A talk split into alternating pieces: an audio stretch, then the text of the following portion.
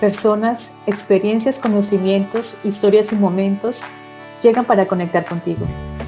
En Yascua no solo queremos llevar alimento que nutra tu cuerpo, también queremos ser un canal para que puedas nutrir tu mente y tu alma. Esperamos que este espacio cumpla este propósito en tu vida.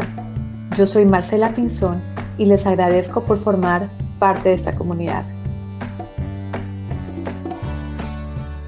Esto es Yascoa Podcast.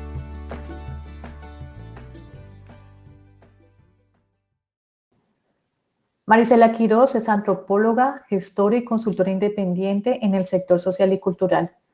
Le interesan los procesos de consecución de fondos. Es una mujer de espíritu fuerte, emprendedor y creativo y trabaja generalmente como independiente.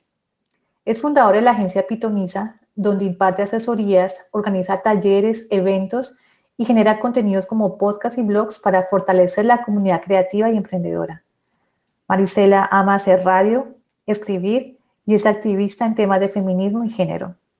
Admiro su liderazgo, su gran capacidad para conectar personas y liderar proyectos y le agradezco por aceptar la invitación a ser parte de este podcast. Bienvenidos. Bueno, ¿cómo están? Estamos otra vez en línea, otra, otro episodio de Jazzqua. En este momento estamos con una invitada muy especial. Mari, hola, ¿cómo estás? Bienvenida a Yascua. Hola Marce, ¿cómo estás? Gracias por invitarme. Bueno, Mari, Mari, bueno, Mari es una persona muy especial, la conocí ya hace casi ya tres años más o menos. Entonces, Mari, para empezar, eh, pues nada, queremos saber quién eres, de dónde naciste, eh, cuáles son tus orígenes, cómo, cómo ha sido tu historia personal, tu proyecto laboral, ¿sí? Por encima, entonces, eh, pues bueno, tienes la palabra para que nos cuentes con esta primera parte sobre ti. Bueno, em, a ver, empezar de pronto por contarles que nací en Bogotá hace 34 años.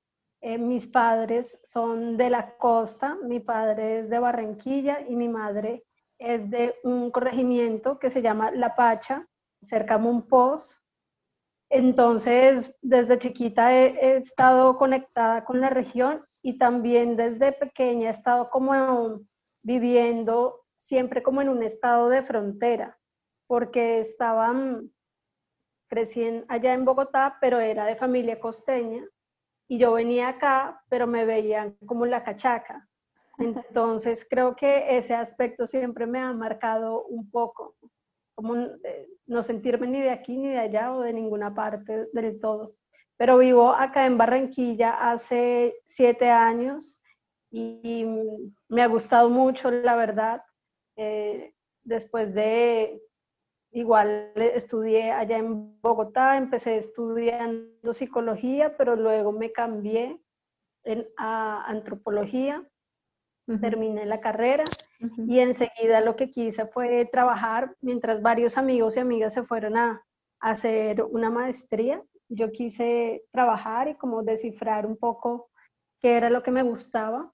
Y así es como me fui encontrando con la gestión cultural poco a poco en, un momento en donde pues no había posgrados ni carrera de gestión cultural y lo fui descubriendo.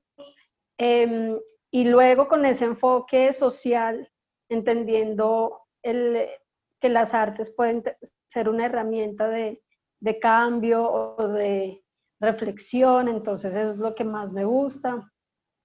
Y ahorita eh, lo más reciente aquí en, el marco del 2020 y de la pandemia y todo, pues quise retomar em, una, una agencia, un proyecto que empecé en el 2012 que se llama Pitonisa.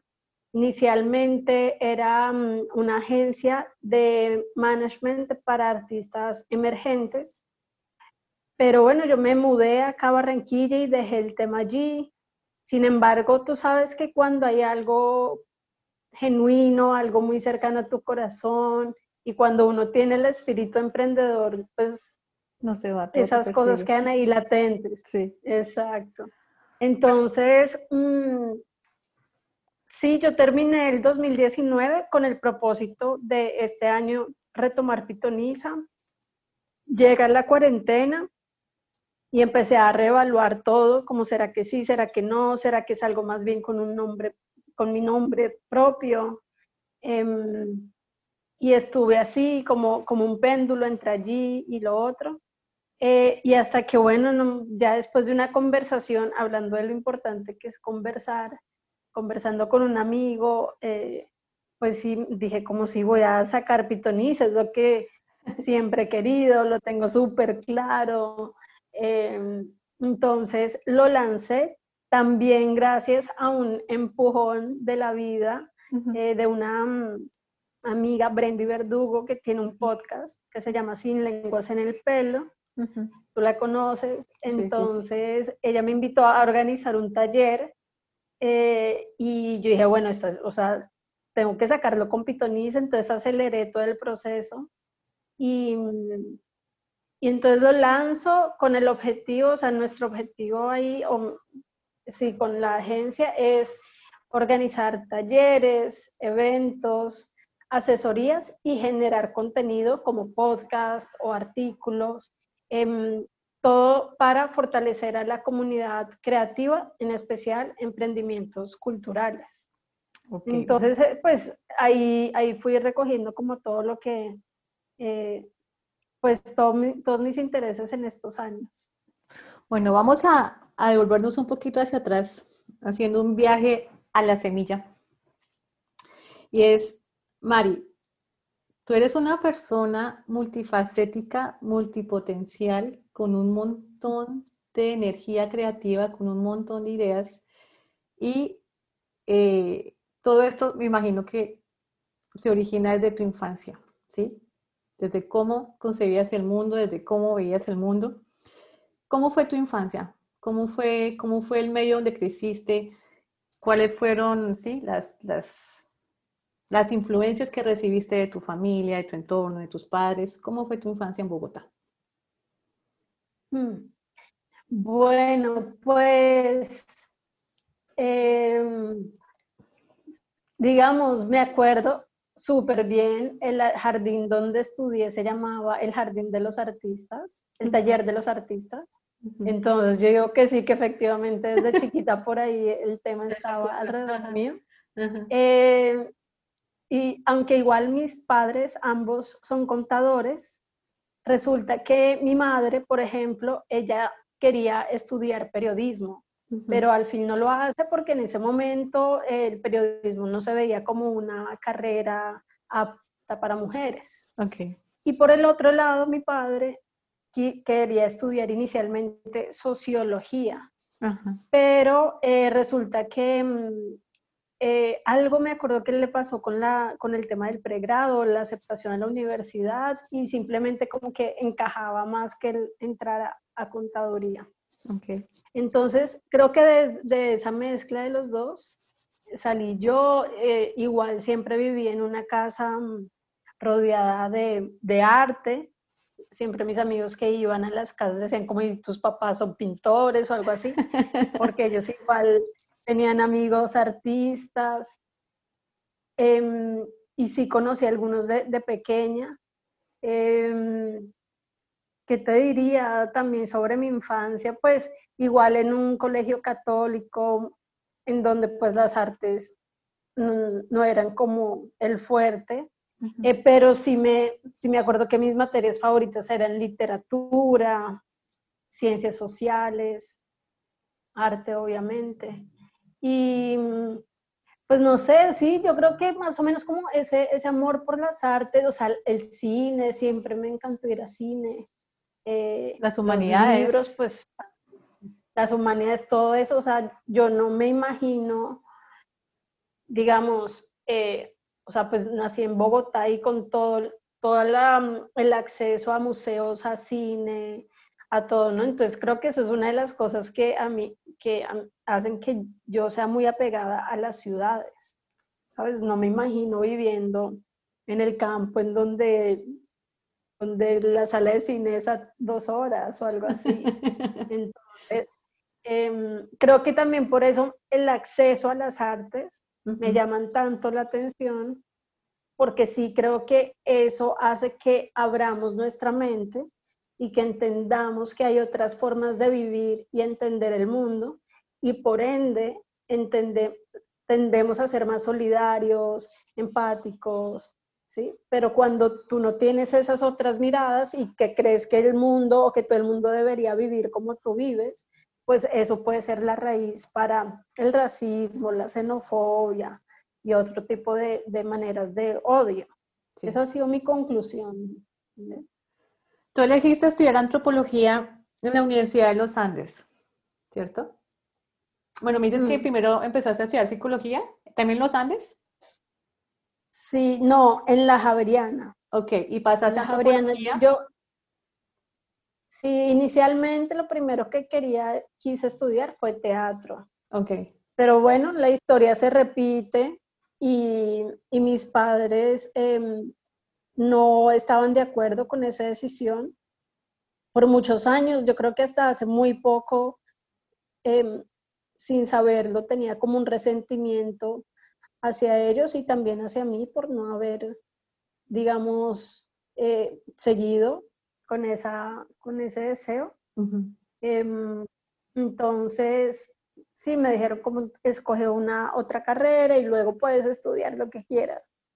Eh, entonces, escogí psicología y empecé, em, empecé y la cuestión es que no estaba como tan de acuerdo con este mm, discurso de lo normal y anormal, okay. que pues es como la base de la psicología tradicional, ¿no? Claro, pues, sí, sí, sí. Si alguien, si alguien atiende al psicólogo es porque tiene algo fuera de lo normal.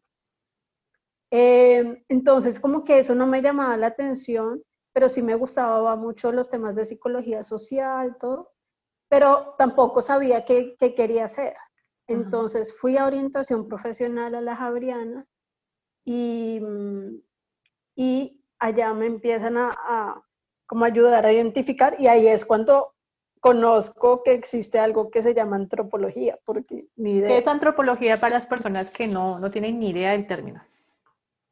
Bueno, antropología Mm, según mi definición, porque cualquier antropólogo te dirá que es, es problemática la, la definición, pero lo que, como yo la explico, es que es entender por qué somos como somos.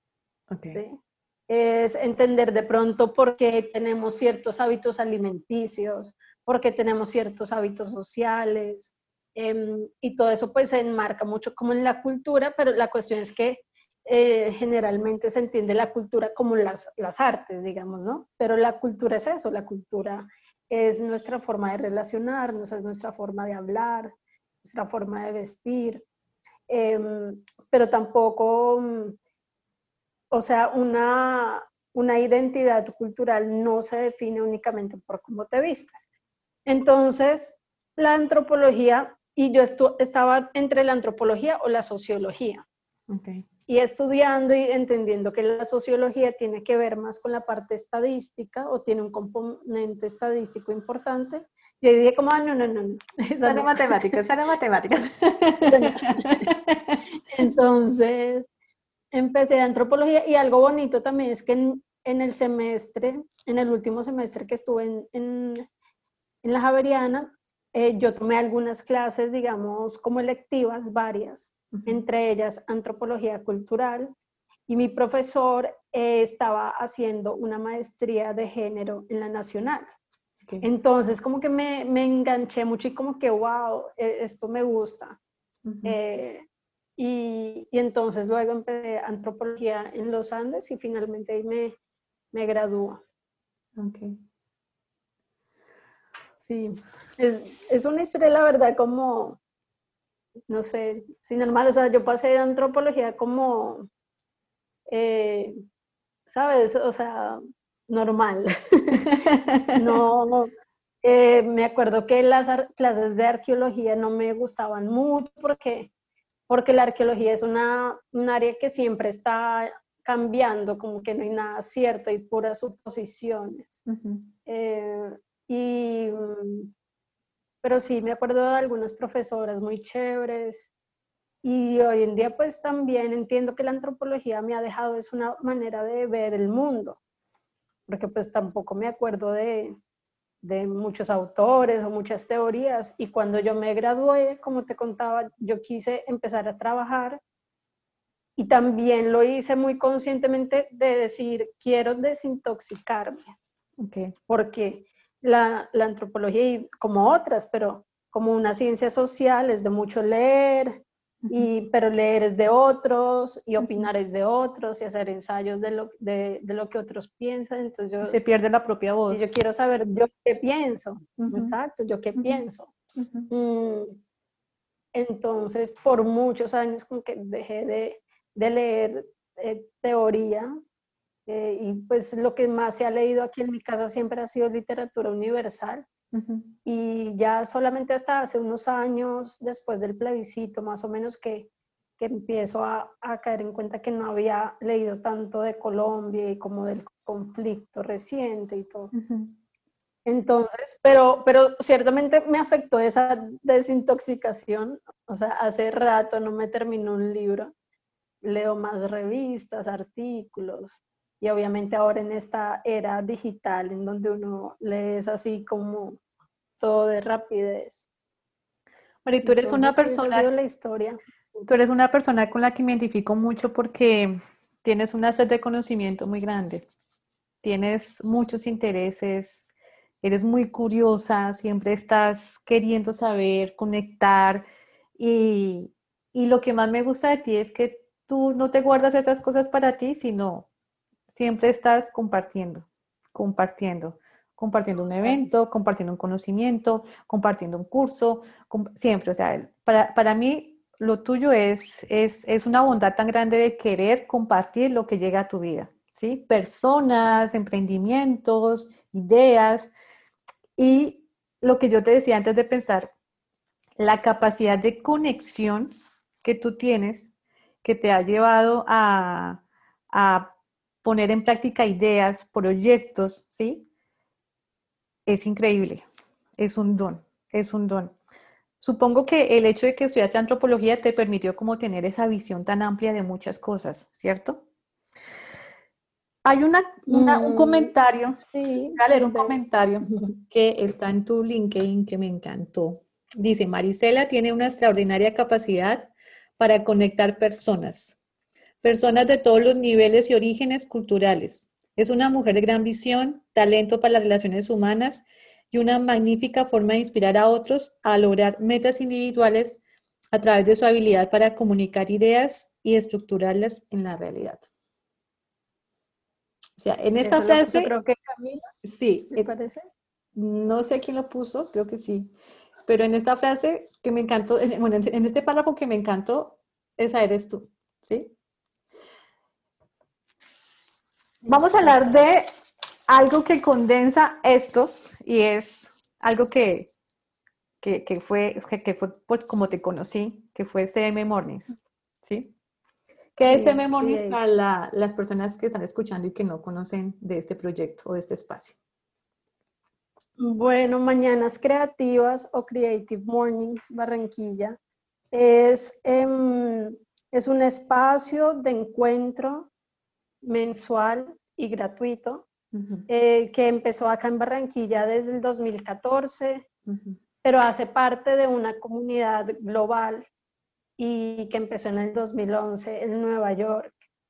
Y para mí ha sido em, una, si es un espacio, es una plataforma, es mi tarjeta de presentación, porque yo llegué acá a la ciudad y y también eh, como, como gestora independiente. Entonces, eh, o sea, para, para en, realidad insertarme en el medio, necesitaba algo, ¿no? O quería algo, quería algo propio, lo que te decía como del espíritu emprendedor, que, que uno siempre busca como su propio terreno.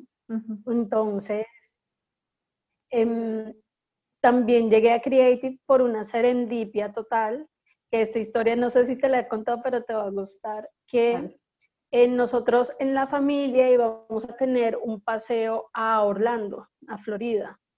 al tema de los parques y tal. Entonces mi mamá me dijo como, organiza la agenda y tal, ¿qué vamos a hacer allá? Y como a mí me encanta la comida, yo entré a Google y muy normal puse como Orlando Food, de Orlando Comida. Y, y, de lo primero que me salió fue la charla de Creative que iba a ser ese mes, en donde el tema de ese mes era comida. Entonces, bueno, pues no, no coincidía la fecha con nuestro viaje, pero me metí a la página y eh, y bueno, obviamente, pues yo soy amante también desde la Universidad de las Charlas TED. Entonces, cuando vi que el formato era algo similar, pero obviamente con esta, este nombre de la creatividad, eh, me, me, enganchó y vi que tenía, había la posibilidad de abrir el capítulo en la ciudad, o sea, de que uno podía aplicar a la licencia. En ese mismo instante, y fíjate cómo es la vida, yo dije como, uy, pero hmm, no, yo ahorita no puedo, como que no tengo equipo de trabajo y nada. Pero eh, tenía un amigo, Mario Barón, que él hacía el TEDx eh, Villacampestre, que fue el primer evento TED que hubo acá en Barranquilla. Y él estaba recién llegado em, de estar fuera del país y quería apoyar procesos, eh, emprendimientos, todo. Entonces yo le conté, me dijo, Mari, yo te apoyo, dale. Y literal fue apoyo moral, o sea, como él, me, me, me, iba chequeando que cómo iba y todo. Y bueno, así fui armando eh, todo el proceso y empezamos oficialmente. El primer evento fue en junio del 2014. Ya vamos seis, años. Sí, ha sido un proceso súper bonito. Me, me, ha enseñado mucho sobre manejo de equipo, sobre liderazgo, he podido conocer a muchas personas a través del evento, ampliar entonces esa red y, encontrarme con algo que tú decías que, definitivamente para mí se ha convertido en una palabra vital, que es compartir. A mí lo que más me engancha de Creative es el hecho de compartir historias y que otras personas lo, lo, puedan escuchar y todo. Entonces, ha sido un proceso súper bonito y ya de hecho pues me estoy preparando para ceder, ceder el, el cargo y retirarme. ¿En serio? Sí. Ay, no sabía. Ay, se me hace el corazón así. Te la tiro, te la tiro. No, pero no esperaba esa bomba. Ay, mi vida. Sí, yo creo que es eh, es, es como los ciclos, ¿no? de los proyectos. Sí, claro. Y te comentaba que estoy con Pitoniz, eso requiere tiempo. energía. Em, sí, energía, todo. Entonces hay decisiones que a veces hay que tomar. Es como el closet. De hecho, hay una charla TED por ahí al respecto. O sea, si tú quieres nuevas cosas, necesitas despejar un poquito el espacio. Claro, y también eh, estamos hablando del desapego, ¿no? Soltar esas cosas que uno se aferra, pero que en un momento, si no quiere avanzar, pues hay que soltar. Sí, fue una decisión, o sea, que, que en sí la he venido pensando un poco desde el 2019, pero yo dije, no, aguanto un poquito más, o sea, no, como que lo empecé a sentir. Pero ya ahorita, hace unos meses, eh, y evalué y fue igual em, un proceso porque, como te decía, Creative ha sido mi plataforma, ha sido el proyecto que más he mantenido. Eh, y, y, yo decía, bueno, mucha gente me identifica por Creative. Claro, es que, o sea, por lo menos para mí, para mí que yo estaba recién llegada a Barranquilla, pues también soy bogotana como tú, y que ese espacio se convirtió como, primero un medio para conocer gente, pero también fue un espacio donde yo me sentí como en una familia emocional en una familia creativa, porque las personas que se reúnen allí, o sea, es, es, un potencial, las ideas que surgen, los emprendimientos que se muestran, las empresas que también sí están ahí metidas en, en, en, esta experiencia, entonces es algo muy increíble. Y eh, pues aquí, o sea, lo que sé, el de Barranquilla es como, con el de Bogotá son los más organizados, ¿cierto? Son los que más más, más, más impulso tienen, más cosas han hecho. Entonces, es, es algo que, que, que, la ciudad la ha marcado muchísimo. Las personas que conocen Creative Mornings es, sí. es algo que nos ha marcado muchísimo a todos. Hemos llorado, hemos sí. reído, hemos compartido y, y sí, es maravilloso de verdad lo que, lo que, hiciste en este tiempo, lo que has hecho es maravilloso. Maravilloso, maravilloso. Gracias, sí, ha sido un proceso muy, muy bonito. Entonces, pues, quienes, quienes están ahí escuchando, quienes escuchen el podcast, que, que nos visiten, que visiten la página creativemornings.com, ahí hay charlas pues de todo el mundo. Y, y ya hay varias de nuestras charlas colgadas, sí. entonces que las estaremos como eh, publicando más en nuestras redes. Y está siendo un proceso bonito también como de, de inducción, de transferir el conocimiento. Y eso. Bueno, tanto. retomemos otra de lo de Pitoniza, que es como donde tú quieras ahorita enfocarte, ¿cierto? Por lo menos, si una de las personas de, de la comunidad que tenga un proyecto, un emprendimiento, que esté de, forma, de alguna forma nadando solito y aparece Marisela, ¿tú cómo podrías colaborar en esas pequeñas empresas que se están formando, en estas pequeñas ideas que las personas tienen, no saben cómo darle forma? ¿Cómo tú entrarías a poderlas orientar? Bueno, precisamente ahorita que dijiste eso, como cuando tú no sabes cómo hacer algo, uh -huh. ahí en ese momento entro porque eh, también como en este ejercicio de la creatividad, eh, yo le apunto mucho también al autosostenimiento, eh, no, no todo, o sea, yo no creo en que todas las respuestas es salir a buscar plata o salir y aplicar a, a fondos, sino en tu cómo, o sea, cómo diseñas tus servicios y productos. Uh -huh. Entonces, el, en lo que apoyo, lo que más me gusta es, es, hacer como ese acompañamiento para dar ideas sobre ejecución, eh, de pronto revisión de marca, eh, también manejo de un poquito de redes sociales, comunicaciones, ideas sobre los productos. Y además lo que más me gusta es como ese proceso de empoderamiento de las personas, de decirles como si puedes, eh, si lo puedes hacer tú o, o, y de activarles la creatividad, uh -huh. porque la, eh, las personas a veces están ahí como no sé, no sé qué hacer, no sé qué hacer, como que a quién conoces o esta esta herramienta o no sé qué. Entonces es muy bonito ver cómo poco a poco las personas van adquiriendo las habilidades y, y, ya, y en un momento ya no me necesitan. Esa es mi búsqueda. Okay. Que las personas eh, eventualmente después de unas sesiones, pues ya, ya, ya anden solas. Porque eh, trabajo más que todo y lo que más me gusta es trabajar con personas independientes, emergentes y cuando estás en ese momento de tu emprendimiento, pues pocos le, le, le pueden invertir a tener a alguien fijo, ¿no? De pronto tú pagas unas tres asesorías, cinco asesorías de pronto, uh -huh. pero la idea es que tú ya vueles con eso. Uh -huh. eh, entonces he hecho algunos procesos con, con, amigas, más que todo, en particular eh, el escenario de, de, mujeres emprendedoras me, me gusta mucho y porque hay como unas inseguridades bien particulares, muy típicas de, la, de, de nosotras, las mujeres, ¿no? Sí. Eh, relacionadas a veces puede ser con la maternidad, con eh, la pareja, uh -huh. eh, o seguridades que yo sí creo que las mujeres como que es, lamentablemente casi desde, desde chiquitas somos inseguras, uh -huh. ¿sabes? Porque además nos van diciendo como no te montes al árbol, no te tires a la piscina, no te no sé qué, o sea... No te sientes así. ¿Sabes? Sí, pues, Exacto, o sea, es todo un no, como si no podemos, ¿y por qué? Porque tú eres niña, uh -huh. ¿sí? No, no puedes ir por allá porque eres mujer.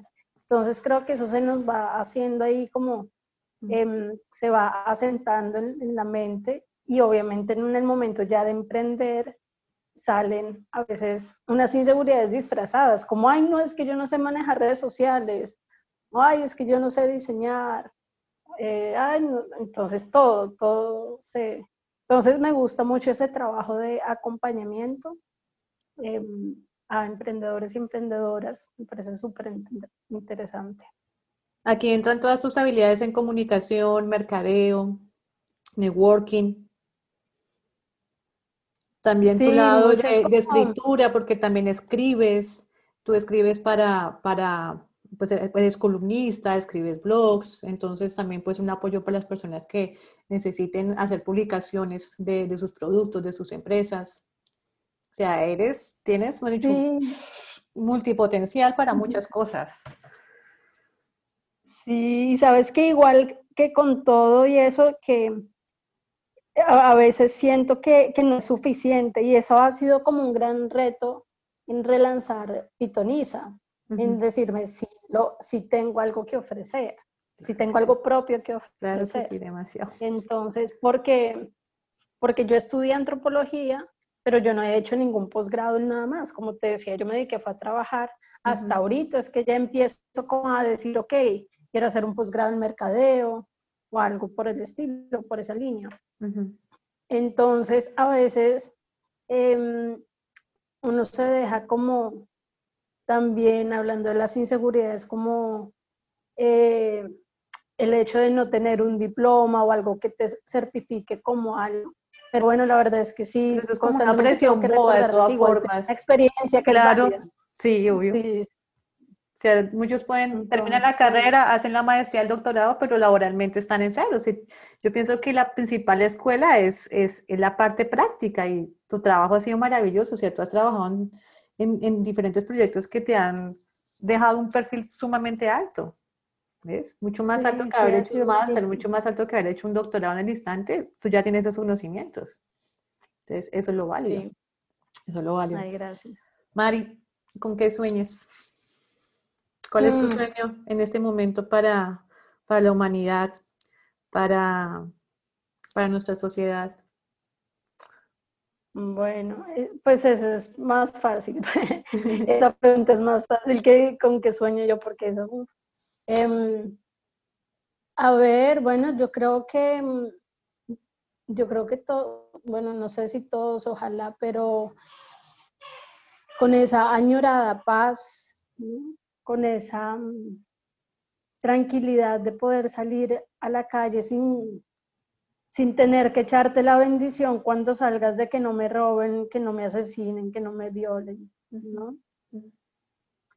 Creo que con eso sueño, con la tranquilidad de que las personas podamos ser como queremos ser sin temores, sin temor al rechazo, a los prejuicios, Creo que ese es un Sí. ¿Y cómo ha sido esta cuarentena, Mari? ¿Cómo te movió el piso? ¿Te movió mucho el piso? ¿O ha sido también esa escuela que estábamos necesitando todos, ese stop para, para replantearnos muchas cosas? ¿Cómo ha sido este proceso en tu vida? Sí, sí, ha sido una escuela. Eh, bueno, mira, fíjate que yo cuando empecé, la cuarentena, eh, estaba como, no, voy a dedicarle a mis proyectos, emprendimiento, trabajar, todo, todo. Y, em, y luego me vi un documental en Netflix que se llama Sanar, Heal. Ok, así. Ah, y tiene mucho que ver con eso, con sanación, proceso de sanación.